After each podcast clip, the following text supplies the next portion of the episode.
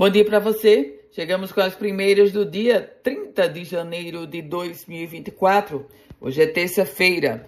Começo trazendo para você informação de que um grupo de integrantes do Movimento dos Trabalhadores Rurais Sem Terra, do MST, invadiu uma área que pertence ao projeto do Distrito Irrigado do Baixo Açu, na região do Vale do Açu. As informações são do próprio presidente do DIBA, desse distrito, que é Michel Cosme. Segundo ele, o grupo de pouco mais de 20 pessoas reivindica a instalação de um programa de assentamento na região.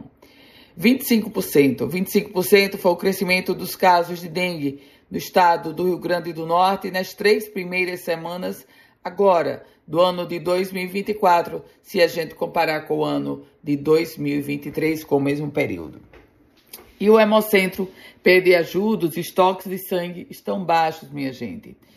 Os estoques de sangue do Hemocentro estão baixos e justo nesse período que antecede o carnaval. Então está sendo feita uma campanha para incentivar, para convocar as pessoas entre 16 e 69 anos de idade a fazerem suas doações de sangue.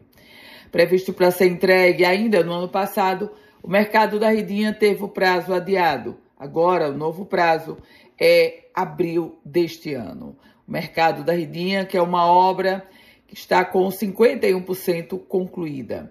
Pelo projeto, a estrutura vai ter restaurantes, varanda panorâmica e mais de 30 boxes.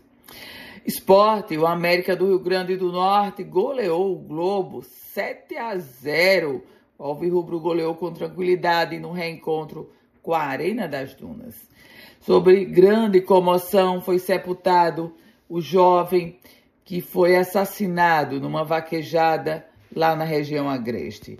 João Vitor Bento da Costa, de 19 anos, ele foi morto a tiros no último domingo durante uma vaquejada no Parque Maria Salete, localizado no município de Santo Antônio, no agreste Potiguar.